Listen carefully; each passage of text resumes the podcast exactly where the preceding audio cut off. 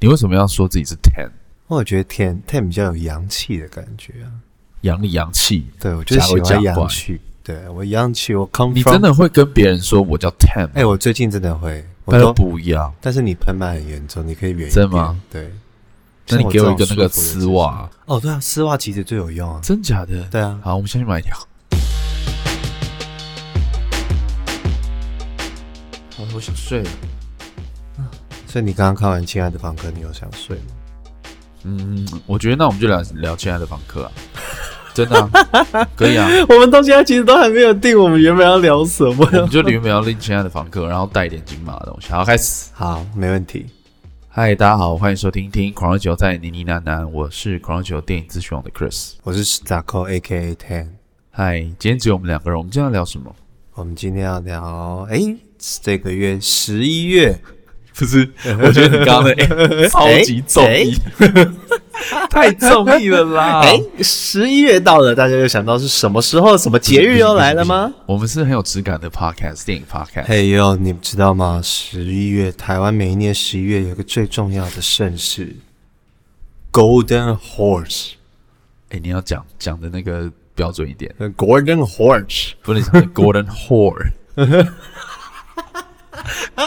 完了完了，等下 那个就要剪掉。没有啦，十一月就是开始进入每年的台湾呃电影的盛世金马奖嘛。对，那今年因为疫情的关系，其实国外很多的影展都取消、延期，甚至变成线上。然后因为台湾因为疫情啊、呃、防疫的蛮成功，然后大家的生活还算正常，所以金马奖也如期举办，金马影展其实也开跑了。那呃，我们今天想要先聊聊聊聊聊一聊刚刚上映没多久的《亲爱的房客》，因为呃，我们两个都对这部片影有一些想法吧，应该这么说。有吗？你刚刚跟我讲的时候，好像就是一部没有，因为前阵子那个那个 Ten 就问我说：“哎，我们要不要来聊《亲爱的房客》？”然后我就说：“他可是我还没看呢，这样子。”然后我，我突然忘记，我们应该要讲一下，今天我们少了一个阿迪。对，阿迪怎么了？阿迪去拍戏了，他进剧剧组了，而且我突然想到，这是第一次只有我们两个人，真的吗？就是我们每一次都有来宾。我想要先回来讲，就是你当初为什么要讲《亲爱的房客》？呃，就是我，你为什么会问我，就是说要不要来聊《亲爱的房客》？我觉得是因为我看完这部片的时候，其实确实我看完这部片，我有很多东西我会想要跟人家讨论。像我跟我女朋友去看，然后我看完散场的时候，才发现有一些同业的也在同一，就是跟我看同一场，然后有一些同业的也是是同志。谁讲你也不认识？没没没，我我的意思是说，同业是在。呃，这个这个产业做什么样的？哦，他们是比较偏唱片圈哦，唱片，你是说娱乐产业、娱乐产业的人，然后刚认识、刚熟识的人，然后他们可能也是同志。对，然后我们在外面其实就有稍微讨论一下。然后我觉得这部片我蛮特别一个地方是，我发现呃，不同的性别、不同的性向。看到的东西跟感受，甚至大家那时候一开始我们进去看的时候，大家一直在讲说啊很哭啊，啊你要多带一些卫生纸。但我们讨出来讨论的时候，发现其实每个人的哭点不一样。我觉得每个人看到的点不一样。可能要先跟大家就是听众讲一下，亲爱的房客这个故事大概是什么样的剧情啊？交给你。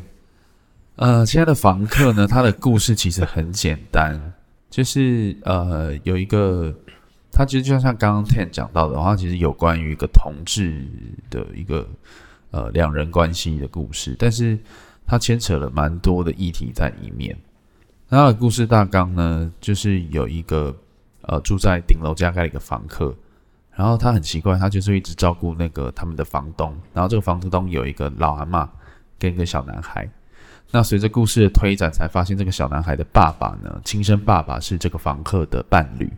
也就是男朋友，那呃，导演郑有杰也是身兼剪接，他透过一些有趣的非线性的叙事，啊、带领观众一步一步的拼凑出呃这几个角色的彼此的关系，这样子啊、所以刚刚 Ten 才会讲到，其实不管你是什么样的性取向，或者是你的职业，或者是你的个性，或是你的你的任何的一个方式，你呃，应该说。不同的人对于这部电影的解读是蛮不一样的。那你觉得不一样在哪边？嗯，其实我出来的时候，我有一点点担心。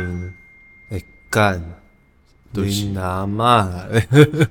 进戏院要关，进录音室请关机或调为震动飞行模式，谢谢。飞行模式没日夜。哦，我哎，但我必须先说，我其实看完的时候，我出来我有一点点怕跟就是同治疗这部片。为什么？可能例如说，像我女朋友出来看的时候，她呃看完之后，她可能就出来跟我讲说啊，她觉得就是呃他们过得真的很辛苦啊，然后好像没有办法被呃。被传统价值下被呃得到认可啊，或什么东西。可是我觉得，当你用一种可怜的方式在看这个东西的时候，是不是就是一个歧视？我觉得是。对。呃，我我我。我在看这部片的时候，前面大概三十分钟，我一直在呃告诉我自己一件事情，应该说问我自己一件事情，就是为什么大家在做电影创作的时候，常常尤其是独立创作或是艺术电影创作的时候，常常会用同志或是少数族群的故事当做一个创作的出发点。所以我在看《亲爱的房客》的时候，呃，我知道它可能是一个关于同志的故事主轴，所以我就问我自己说。呃，如果这样的角色关系它回归到男女，是不是也是合理的？我就会觉得说，为什么有杰他要用一个统治的方式去诠释？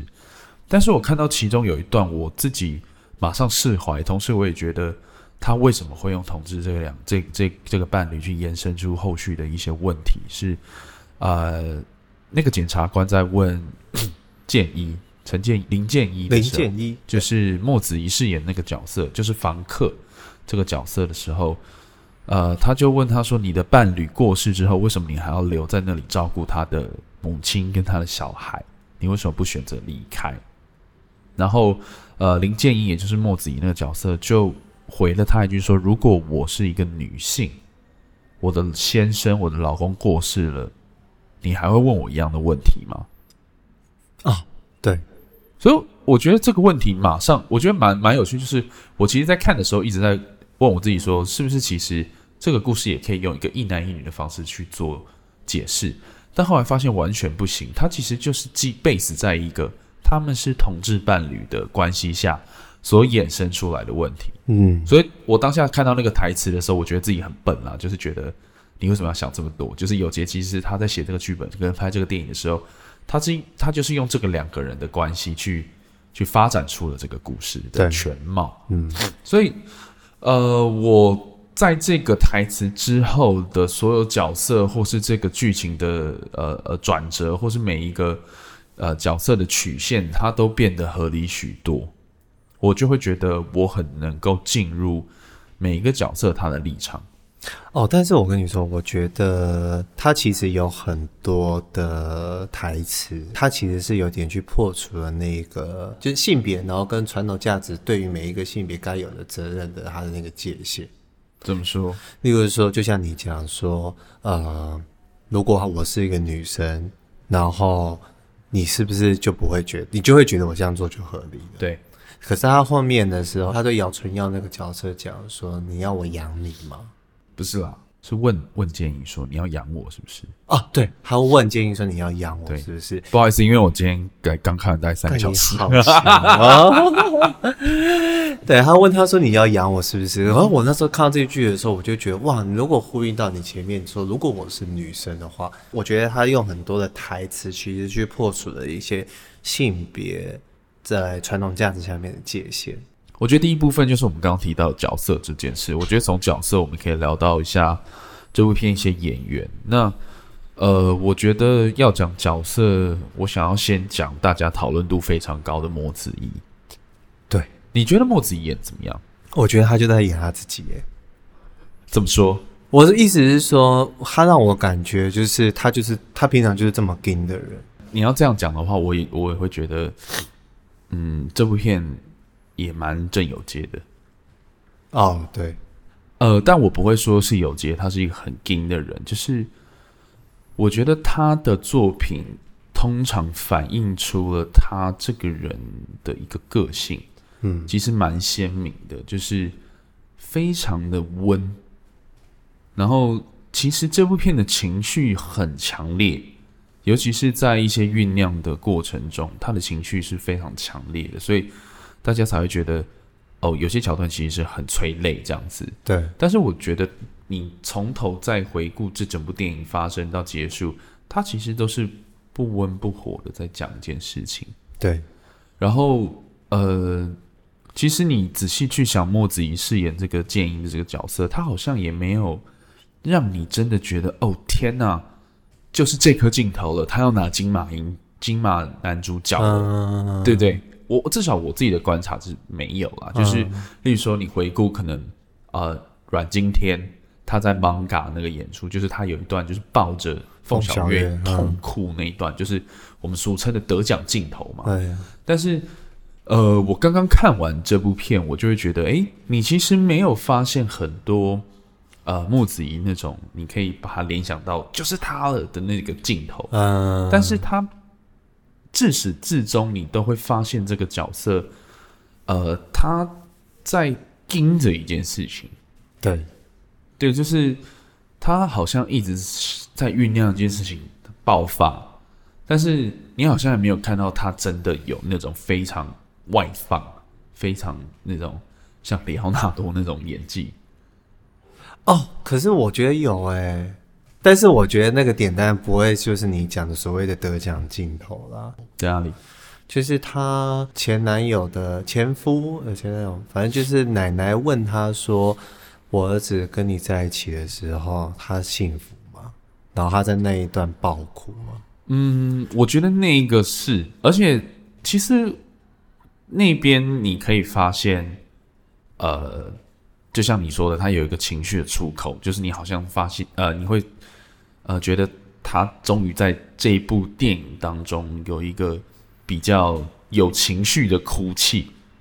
就是我觉得，当然就是对这个角色来讲，是他终于得到解脱了。对，但是我有发现，就是当我在那颗镜头之之后，我有突然觉得，就是哦，就是他们这这一场的对手戏非常的棒。对，但是呃，郑永杰他很快速的就把这颗镜头剪掉了。啊，就是他很他没有，就是你知道继续让他们哭下去，还是发展下去，就是。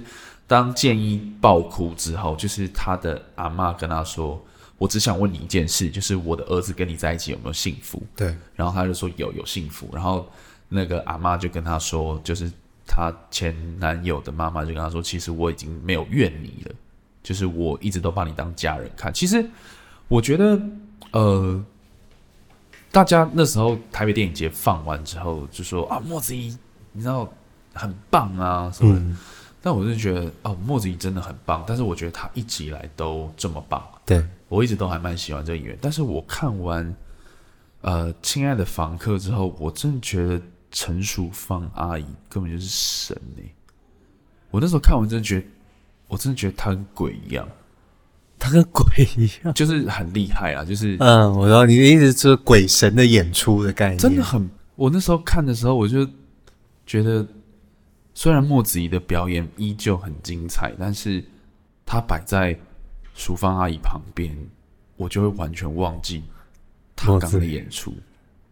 就是我觉得她就是呃，淑芳阿姨她的所有的表演都会抓住那颗镜头的所有的的的，的情绪的光彩。嗯，然后回到刚刚那一颗，就是。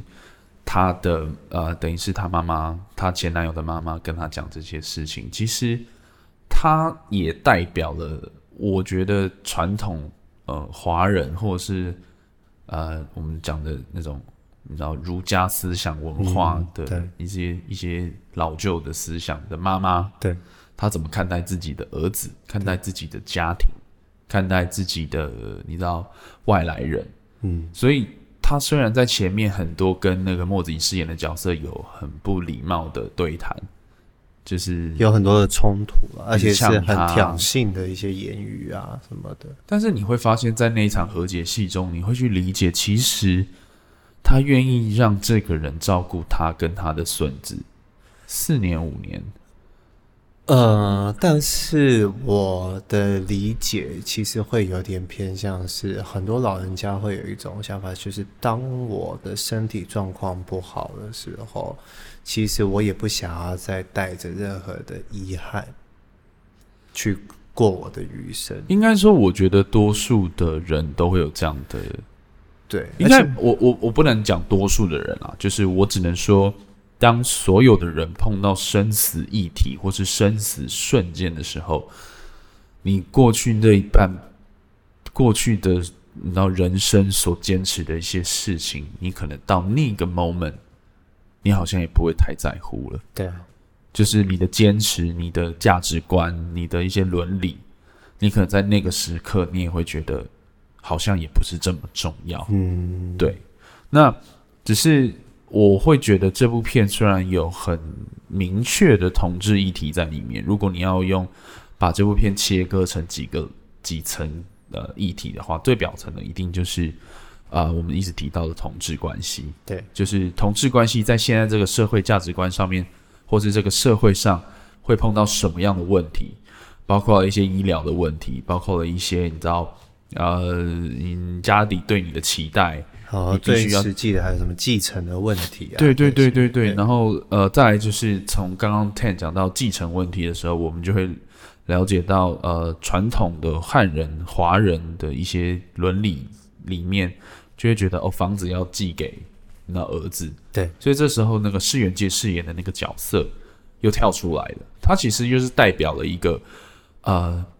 一般家庭当中的总是有一个作乱的，应该 不是说作怪哦，就是你会觉得在这样的角色对比下，他是一个好像反派一般的存在，就是他怀疑了这件事，是他去报警，是他想要把他的侄子接走。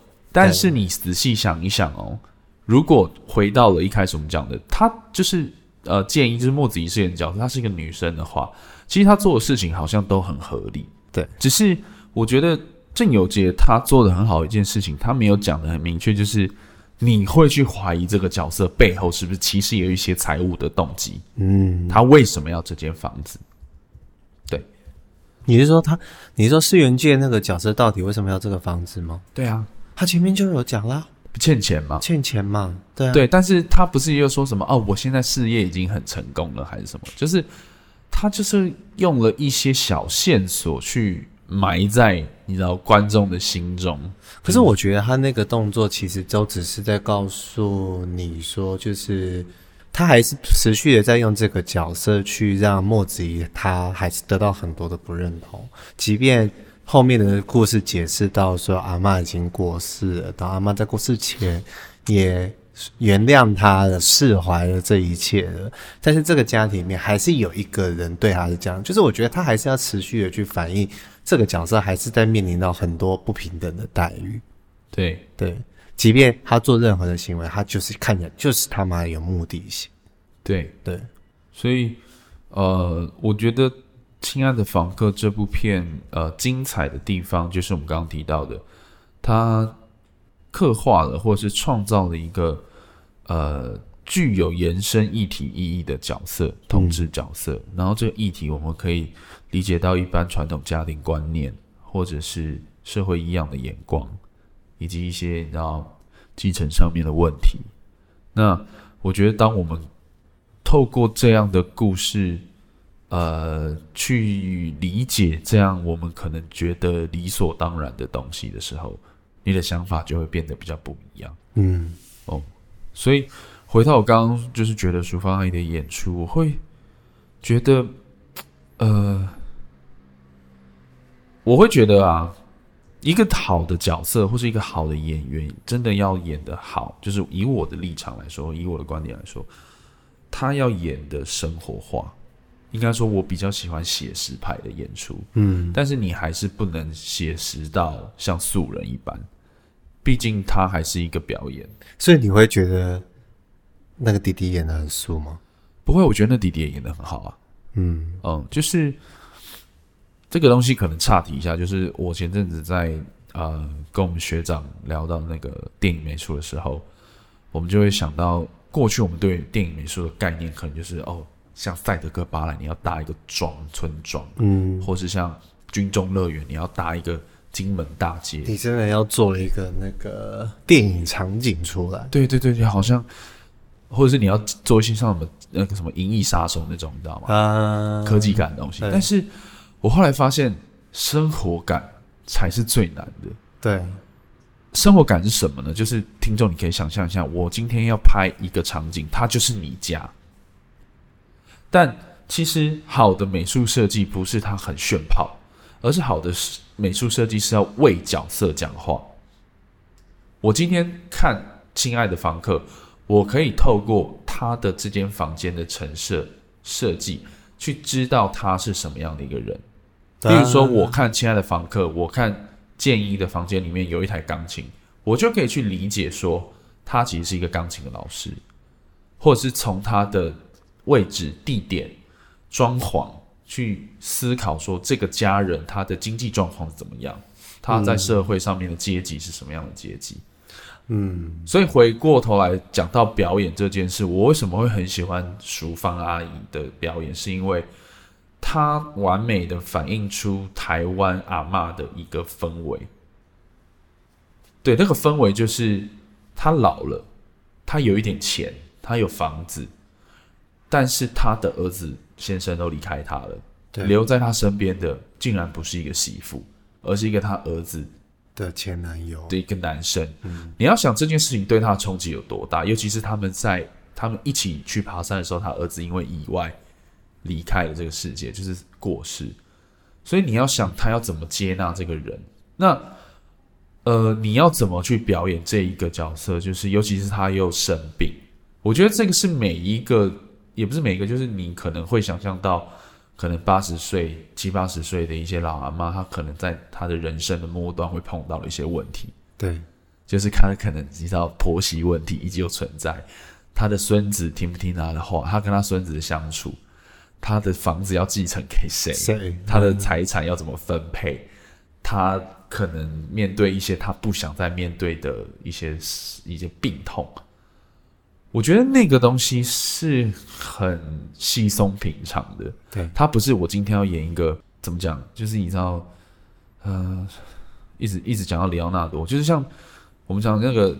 藤原龙也的那种，你知道表演模式，嗯、马景涛啊，我们的马景涛的表演模式，你知道，嗯，就是很舞台剧的，对，很怒吼型的，对，所以回讲到舞台剧，就觉得我以前对于莫子怡的想象，就是他可能是一个很优秀的舞台剧演员，他的剧场表演常常会影响到他在电影当中的一些表演情绪，对，但是我觉得这一次他收的非常的好，但是你也不会觉得你收的很不。过头，对，收到你看不见，对，对，那我觉得这这就是反映到我们上一届阿迪说的，其实剧场的演员已经也一直在改变，对，就是，嗯、所以上次阿迪讲那件事，我也觉得蛮有趣，因为我第一次知道剧场表演跟电影表演有差别，就是因为莫子仪，嗯，因为我有听到说，其实莫子仪他的优点反而变成他的缺点，所以那时候才会。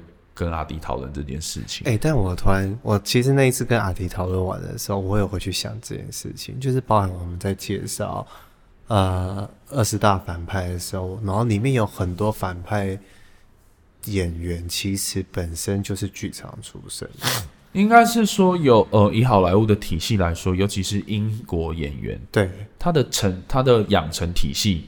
多数多数都是会从剧场出身。对啊，可是明明就是同样的表演，他会不会其实是因为白皮肤跟黄皮肤，然后你就会觉得哦，他有所谓的不同？我觉得有一部分绝对是这样。对，嗯，你就是你就是可以接受白皮肤的人这样子演，金金毛的这样演，但你看到黑毛黄皮肤的人就觉得过好好夸张。但是换句话说，其实。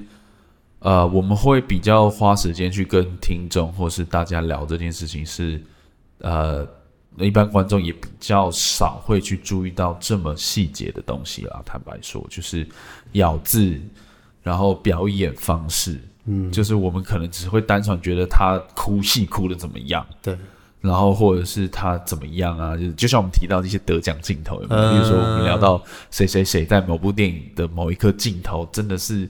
多棒就是多棒，这样子，或者是某一个对手戏这样子。例如说，我们聊到呃呃婚姻故事里面、嗯、，Scarlett Johansson 跟 Adam Driver 那场吵架的戏，吵架戏，对、嗯、我们就会观众就会一直讨论说，哦，他演的很好，是因为这样，或者 Adam Driver 在后面和他喝醉，然后跑去上去唱歌，嗯，对，然后呃，据说那个唱歌是 one take 就就 OK，就嗯，对，所以。回回过头来，我们在聊比较自然或是生活化的表演这件事情，我觉得对于演员来说是很难的。我自己觉得他其实呃比较打动我的是这一块。当然，我也必须说莫子仪也表演的非常好。然后，我觉得这部戏也是群戏很好的一部片。嗯，还有你知道吴鹏凤老师，嗯，他是好像是最后一部就这一部，最后一部对对，对，就是呃。有时候就是这样啦，我我之前就会觉得，我们有时候在国片里面看到一些演警察的角色，就是要找一些一定要找演员。对，但啊、呃，我就觉得说不一定要找演员，其实你就是要找一个像警察的人。对，他就是有点，你知道他我他一出来的时候，我想到那个柯受良哎，哦，以前演那个条子阿布拉，哦、就是会让我觉得哦，好像有一派的可能比较资深的刑警。好像就是这个样子，就是比较硬蕊的啦。对，他就是做事，你会觉得他好像有点讨厌。对，但是我觉得常常你会觉得这个角色讨厌，是因为你身为观众，你是用上帝视角在看这个故事。对，作为那个角色，他只是想要破案，他可能只是觉得，哎，这个陌生人房客的关系很奇怪，对，然后所有的证据都指向他谋杀了那一个那个阿嬷，老阿妈。所以你作为一个警察，其实你会觉得这个人超有问题的，对啊。哎、欸，但我有点忘记了，就是就是世元界那个角色去报案嘛，然后我有点忘记，我有点不懂为什么吴鹏凤那个角色他会这么一开始积极的去调查，包含说你要去请法院开搜索的这些东西，会让我觉得前面没有一些证据。没有啊，这一切都是市原介啊。对啊，可是哦，算了，我觉得我好像在讨论一些理逻辑跟真正的法条的问题，好像不应该这样子。嗯，我觉得，对了，我觉得这可能不是这部片主要的重点，了啊，因为我有，因为确实在那边有一点点让我影响，说，呃，怎么会？就是这么一口咬定，他也没有一个证据或者什么，就只是因为有一个人去报案，理论上应该不会是这样吧？嗯嗯。但我觉得我好像有点太用逻辑去正常逻辑去看。你觉得在办案的过程中有点太理所当然？太理所当然的。是啊，是啊，是啊。但我听说好像剪确实也剪掉蛮多的。哦，这个一定的啦，这个一定剪掉很多。对啊。那我问你，你你你是哪一部？因为大家都是说看的时候一定爆哭，你是哪一个点哭？你有哭吗？呃，我也有哭。而且有一幕就是就是哭到不行，哭到倒在地上，哭到脱水那种。哎、欸，我跟你讲，我看过最可怕的场景是《与神同行》第一集的时候，他通俗啊你。我没有，我我只是要跟你讲说，但是我看过戏院哭的最可怕的时候，不是你就对了，还是你。我没有哭，因为我觉得就是很狗血。哦，你的意思是说，你去看电影，发现全场都在一个地方哭到不夸张了？夸张，我呃，然后我没有哭，因为我觉得那个就是狗血。就是《女生同行》第一集的时候，她不是 ending 是她妈妈。他妈也不是没有办法说话的嘛，嗯，然后他妈突然在他们的梦里面说出声音来了，啊哈，然后在那个是全场爆鼓，我看的很夸张的场景是，我在一个大厅看，我还坐靠走道，我亲眼看到我眼前有两个人哭倒在地上。撒谎、啊，就是我想说，天哪，真的是，所以真的是哭倒在地，真的是哭，还是他只是在地上拿他包包里的卫生纸？没有，我真的是看到哭倒在地上。哎、欸，我觉得我这辈子在戏院哭最惨的一部片，很奇怪，嗯，是一二七小时啊？你是在哪一段？一二七小时绝望，他要准备要砍手之前，应该说。一二七小时就是 James Franco 演的一个电影，然后就是一个真实事件改编的一个人卡在了一个呃，他在峡大峡谷，然后他卡在一个石缝里，对，手右手被卡住，然后他在那边困了一百二十几个小时之后，拿了一个那种然后有很小的一把刀把自己的手砍断，然后逃。他就是在我就是他在那个砍手那个过程，我哭爆啊、哦！真的哭爆，不知道，我不知道，我至今不知道为什么。就是我不觉得恶心，我也不觉得感人，但是我就是一直哭。你感受到他那个想要逃脱的那个心情？我觉得我至今不知道。就是作为一个，就是你知道，也是会理解一下电影的人的，我觉得我已经放弃去理解这这个这个 moment 我就哭。至于亲爱的房客，我在哪里哭？呃，我必须说，有时候电影的哭点是跟你的人生经历对非常有连结的。就是也许你在某一个点你哭了，是因为哦，你小时候，或是你最近，或是你什么时候也发生这件事。好，你赶快说那个，说哪一个。哎，你我在铺陈，OK？没有，我就是在那个他阿妈要死掉那边呢、啊。呃，喂小朋友喂药，小朋友喂他吃那个。那种对方止痛药还是什么吗？他就是要喂他止痛药，但是就是喂到了毒品这样子。对，对。然后其实我有点看不懂那边呢、欸。哦，真的吗？就是建一跟他的炮友买了那个药，其实应该是有点像是吗啡的成分，应该说它的。作用是吗啡，就是他希望让他那个，就是缓解他的疼痛，痛对对。然后不好，刚好好死不死被那个小朋友看到他放在哪边，所以那个阿妈就说：“你把那个建议买的药给我吃。”啊，呢，然后那个阿妈就想说：“你再多给我吃一点，这样子。”嗯，然后他就因为 OD 就是吸食过量就过世，然后。在那一段的时候，他就吃了三颗之后，然后他就跟那个小朋友说：“呃，他看到他爸爸嘛，就是他那时候已经弥留了。”对。然后就反正就是最近家里有发生类似的事情哦。对，所以我当下就觉得，哦天啊，就是就是我的脸就逐渐母汤这样子。我觉我是那场戏哭很惨啦，就是因为刚好家里发生最近也有点类似的事情。哎、欸，我觉得我也是刚好是在嗯跟自己有点关系的状态里耶，因为我就是在阿妈跟他问他说：“我儿子跟你在一起的时候幸福吗？”然后因为我就是今年求婚了嘛，然后其实也在准备要做婚礼的，恭喜。等一下，还先不要急着恭喜。是求婚到现在已经拖了四个月了，索性还不想。我跟你讲，我求婚到我结婚隔两年，中间都没有去登记吗？No，你爸妈都没有不爽你吗？Yeah，two years, man。哦，羡慕。我跟你讲，你就你下次有人说，我跟你讲，我学长求婚到结婚隔两年。羡慕，不要！我觉得我爸妈跟你爸妈需要认识一下。是谁？所以谁谁在催你？没有了，没有在催啦。但是我觉得，主要是现在在处理一些，就是可能双方家长他们要碰面嘛。那你知道，在传统的观念下，他们就要什么啊？算命啊？看啊。我跟你讲，这个可以讲一集。对。然后，可是我觉得，我当然也会觉得很烦。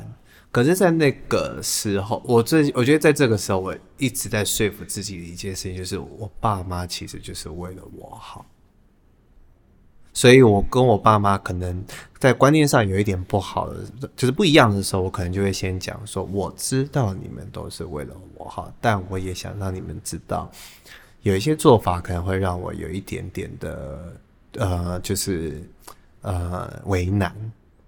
就是我说你们是为了我好嘛，但是我也有一些压力，可能是来自于我还要面对女方的家人跟女方的心情，嗯、对，所以我都要，我觉得我都要先讲说，我知道你们是为了我好，嗯、所以我觉得这个压，最近这个处于在这个压力的时候，然后我去看这部片的时候，我看到那一幕，我就还是觉得，哦，所以你觉得就是。就是那个阿嬷，其实她也只是希望她儿子幸福。我觉得她就是觉得我儿子开心。其实我我没有要什么，我就是我儿子开心就好。我跟你讲哦，就是在多数，我觉得啊，毕竟我已经已经先走过结婚这一关的人，就是多数的家长，他内心深处都是这样。嗯，但是外面那些东西都会影响他们的说话、决定、态度。对啊。啊、这个就像我们我们回到电影哦，就是那个阿嬷，就像他最后才坦白说，我只是希望我儿子幸福，对，就好啊，就好了嘛。但是在那之前，他要必须接受别人异样的眼光，嗯，自己异样的眼光。我为什么会生出这样的儿子？我的儿子为什么会抛弃他的老婆跟你知道原先的家庭，跟一个男生在一起？他必须要经过这些你知道外在的你要压力，压力或者是你知道那些东西，他才能走到那一关。对，所以就呼应了我们蛮刚刚讲的，就是。人其实到了那个时刻，生老病死，我就不一定是身处那个人身边的人也都是。嗯，你在看到那个生老，也不是生老病，你在看到那个生死死亡的那一个 moment 日子的时候，那前前前这个 period，嗯，阶段阶段死亡阶段的时候，你真的会看清一些事情。对，那那些事情不一定是那个人当下顿悟了什么什么，所以我能够理解你的那种感受，就是其实。有时候家人也只是希望你好，对。但是我像我女朋友的哭点就是，呃，那个小朋友拿药给奶奶吃的时候，他就说，因为他他做过一样的事情。小朋友给阿妈吃药，就是阿妈说，你去拿那个什么药过来给我吃。然后小朋友，然后他他就是说他也发生过，就是因为他真的不知道是什么，那阿妈叫我去拿，我就去拿。可是长大想到这件事的时候，他其实多多少少都会有一点愧疚。虽然还好那时候没发生什么事情，但多少会很多的愧疚。嗯哼，对。我我小时候反而是我哥哥误食了我爷爷的安眠药。哦。然后那时候就我跟我哥去上了安亲班嘛。所以你哥在成长很嗨？不是，我哥就是在那个午休结束的那种玩乐时间，他还玩玩，然后他就突然 BO。哇塞！就直接倒地，然后他吓疯，没事了，后来就没事了。哦、他可能就真的不小心吃到我那时候啊，那个、而且那个剂量应该是小孩子还不太能。没办法，那绝对没办法。就像他电影里面讲的啊，那个吗啡的那种药，老人家不可以吃太多啊，吃太多就会直接。所以其实呃，你会发现，其实有时候你人在动手术的时候，麻醉很重要。有时候一麻醉就就在就就在就对，像什么动物宠物的时候也是麻醉很重要。所以不是几年前的医院，其实应该现在都在吵了，就是每个医院配的麻醉师不够。好，我们下次来聊麻醉风暴，找一些那个住在医院的，还是找一些会注射的朋友。我们直接找建伟来聊好了。直接黄建伟最近就是。在练一些武功，我真的看不懂他在干嘛。但我觉得我超喜欢他的，就是呃，呃，我很喜欢。哎、欸，但是这一部片我很喜欢一个角色，王可元，亲爱的房客。其实他是，如果你要跟我讲说是里面谁的演技真的有让我惊艳，我觉得是他。哦，那沈威年呢？沈威年是哦，你不哦，沈威年是织品系的，你不是织品系，你靠背啊什么啦？哦，王可王可元真的演的不错，嗯，什么沈沈威年是什么啦？好了，沈威年就是那个另外一个小年轻的菜鸟警察了。哦，不重要不重要。好，你可以回到王可元。他是你学弟吗？他是我学弟哦，他但是他大一之后就转到北艺了。看你。那你要先说一下王可元是谁？王可元就是在《亲爱的房客》里面演，不是不是，你要说王可元在《娱乐》演什么？哦，他在《娱乐》里面就是演那个杀人犯，就是在剧里面他就是比较沉闷，没有表情，因为他也不想要见律师，也不想要见，就是正解的原型。嗯，我是不太喜欢这样讲，因为我觉得他虽然是大家给这种映射，是对，但是我不想要直接冠这个名字，也是。那你觉得他这次在演的令让你 impress？就是 impress 的地方，就是你看他演那个杀人犯的时候，他也可以演的这么稳。可是他要演一个很外放，然后在他的性格面又有一点比较阴柔的的角色的时候，我觉得他也表现的非常好。他也让我有一种怀疑说，哎、欸，其实我我都看，我都会觉得你应该也是同志。王可元出来的时候，我也。会觉得嗯，他蛮好的，尤其是我很喜欢作为一个演员去尝试不一样的角色，甚至是超出你本格的的尝试。对，就像呃，我讲一个演员，我不知道大家还记不记得，那个吴中天，啊，就是吴中天他早期生涯他的角色都是就是比较沉闷，很对，然后很阴柔，也不是阴柔，就是比较闷，比较斯文的。对，然后后来他演《甜蜜杀机》之后访问他，我发现他私底下是个超级无敌强的人呢。有吴康仁强吗？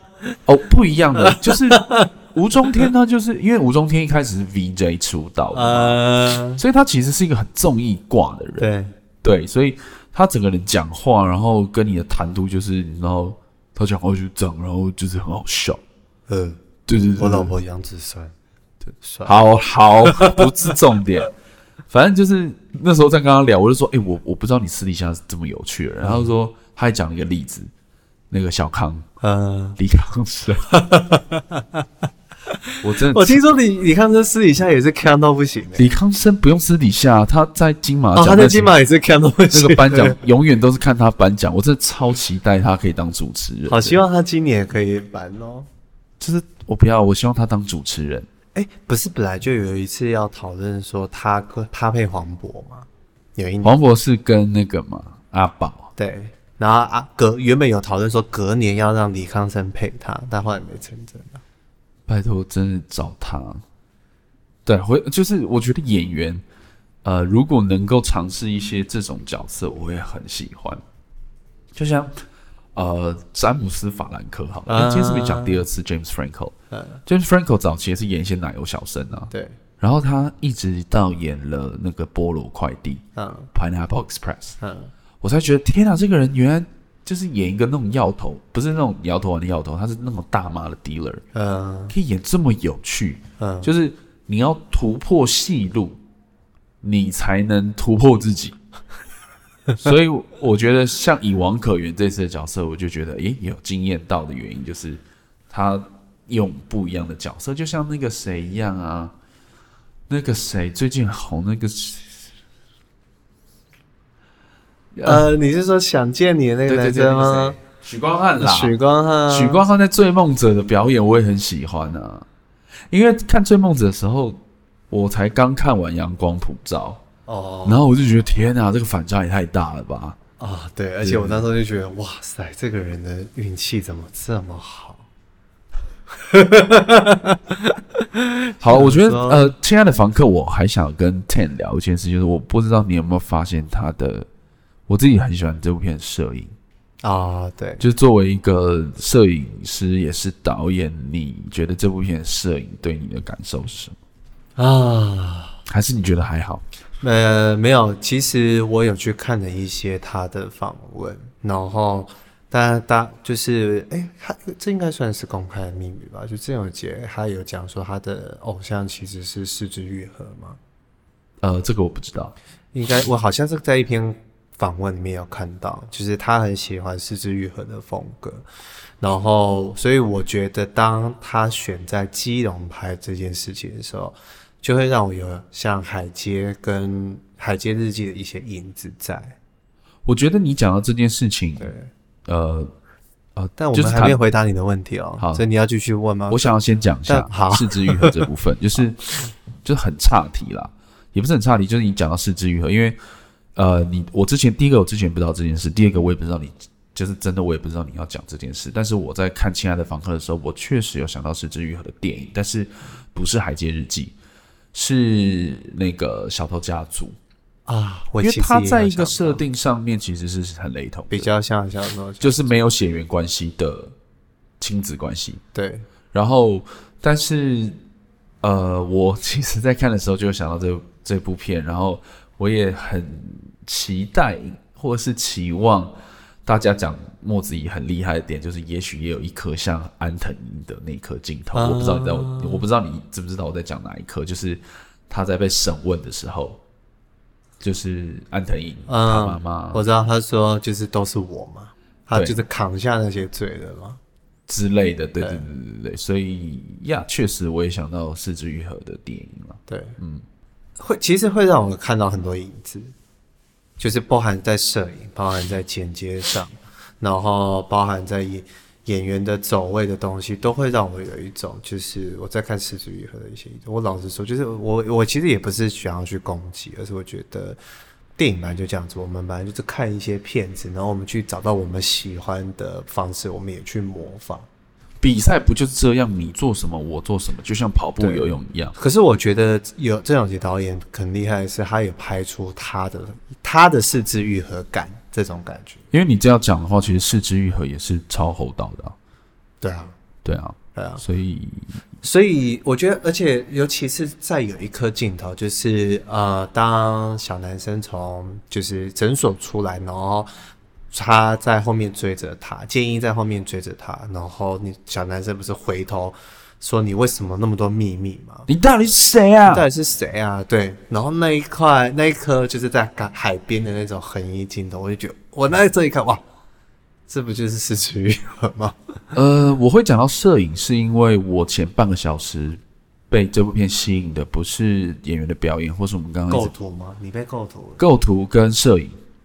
因为呃，讲到构图这件事，好像会有一点太无聊。但是我确实是因为被前面三十分钟被这部片它的构图吸引，尤其是他们家的 view 这件事情啊，对。然后我很喜欢他在呃，也不是说实际的构图，就是呃，我有点不知道怎么讲那个感觉，就是他压缩背景这件事情。就是怎么说呢？呃，所谓的压缩背景，就是如果我们用一个变焦镜拍一颗镜头，拍一个场景，嗯，我们如果用呃变焦镜哦，如果我们是用三十五焦段拍一颗，跟八十五拍一颗，那个背景会被压缩啊，对，你懂我意思吗？那个是视那个视线感的问题。对，就是因为你用变焦镜头，你一 zoom in，你的背景就会往前走。对，所以我们常常在你可能在一些很漂亮的照片网站上面看到那种悬日的那种照片，或是飞机飞过那种大，那都是大炮拍的，那都是呃很大炮的那种变焦镜，它透过那个光学，它去把背景放大，它去把对，它去把背背景放大也好，或是压缩也好。因为我记得我大学有一堂课，有一个科目呃摄影课的一堂的作业，就是同一个构图，嗯，但是背景压缩不同，嗯。对，其实我那时候完全啊，叶老的课吗？阿亮的摄影，平面摄影。哦，对，所以我后来就会蛮注意这件事情，就是其实我们有时候在做电影的拍摄的时候，呃，背景这件事情会变得蛮重要的。嗯，尤其是他选择在基隆这个城市当做他的故事舞台，他用了这样的方式去凸显了这个城市的潮湿。这个城城市的流离，呃、这个城市的高速移动，对，我觉得不一定是高速移动，会会让我有一种，呃，港边它本来就是一个情绪很丰，就是很丰沛的地方，因为在那个地方就是有比较多的分离跟比较多的重逢。对，就是我说的高速移动，不是说台北那种捷运的人潮，我是说，就像 Ten 讲的。你可能会从港边离开，你可能会从港边回到你的故乡，回到你的家。对，对，就是我觉得前半个小时，他透过摄影，他透过构图，他透过这个城市的设定，让这个电影有一个很有趣的氛围，嗯，建立了一个很不错的氛围。然后我很喜欢他前面，呃，他在阳台。看着那一艘大游轮啊，对，那个那个背影真的。但是金马奖今年没有入围呢？啊，他没有入围最佳摄影吗？没有，最佳摄影是《消失的情人节》，今宵多珍重，怪胎，同学麦纳斯跟刻在你心底的名字，刻在你心里。好，我们今天就用这首歌当做这一集的 ending。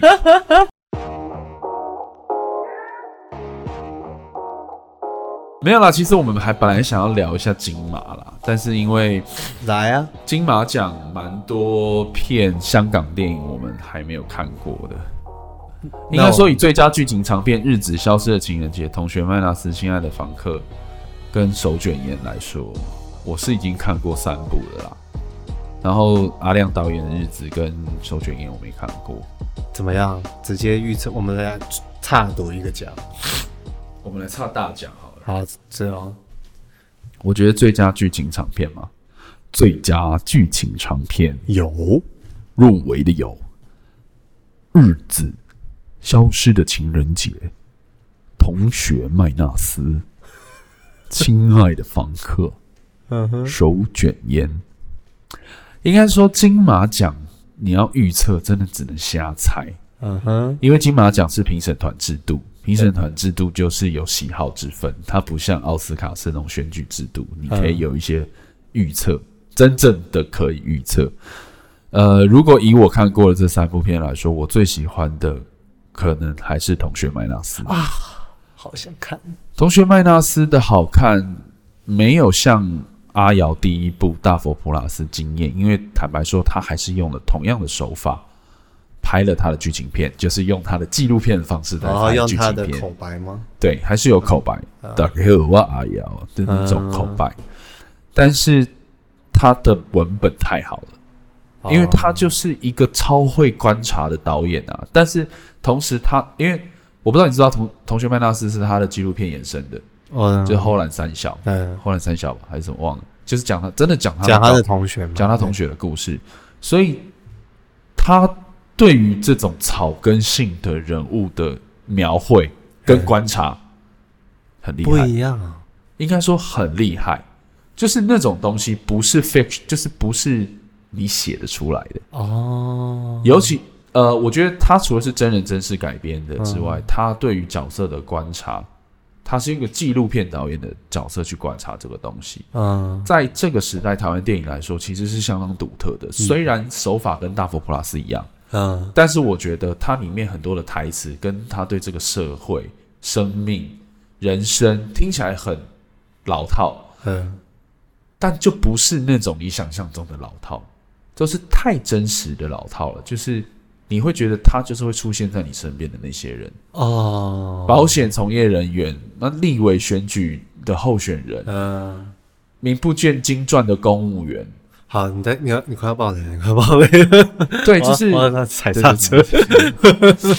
然后，呃，《消失的情人节》，我就觉得它是一部很熏导的片啊。那我我不知道，呃，那个它是一个完整度很高的电影，然后我觉得故事也很好，但呃，以叙事手法来说，就是很熏导的片，就是。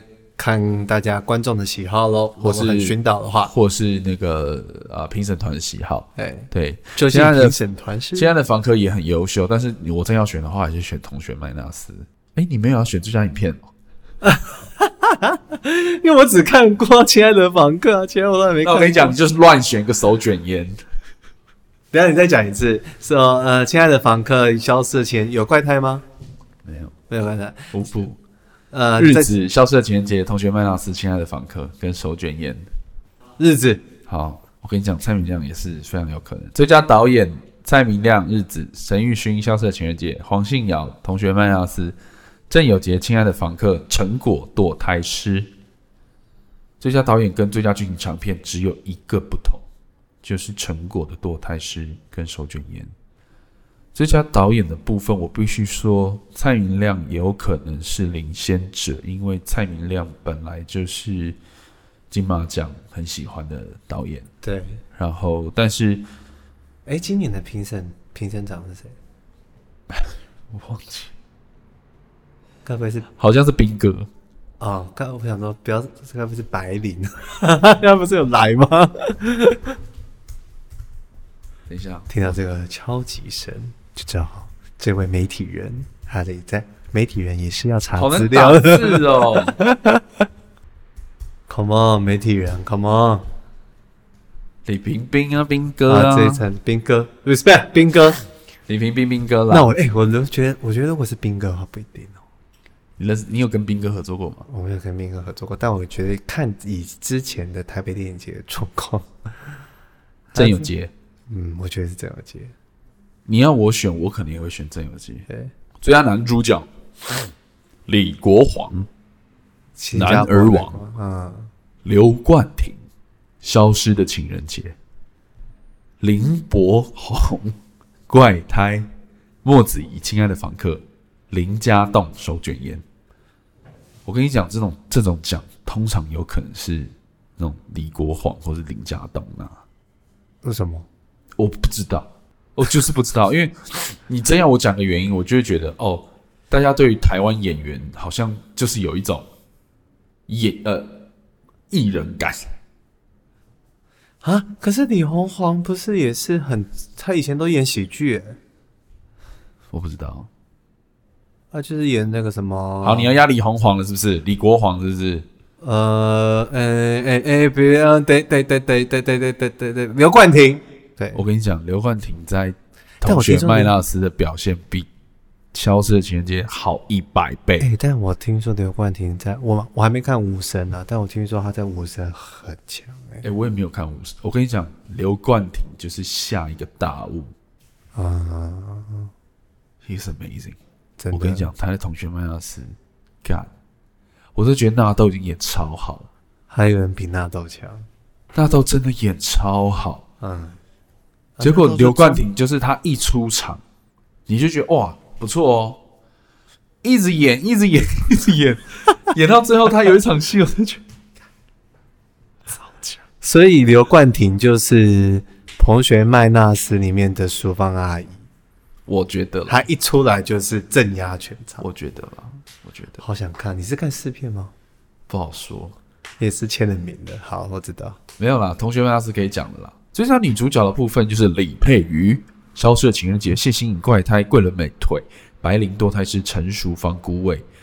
我觉得最佳女主角的部分呢、啊，我会觉得是桂纶镁。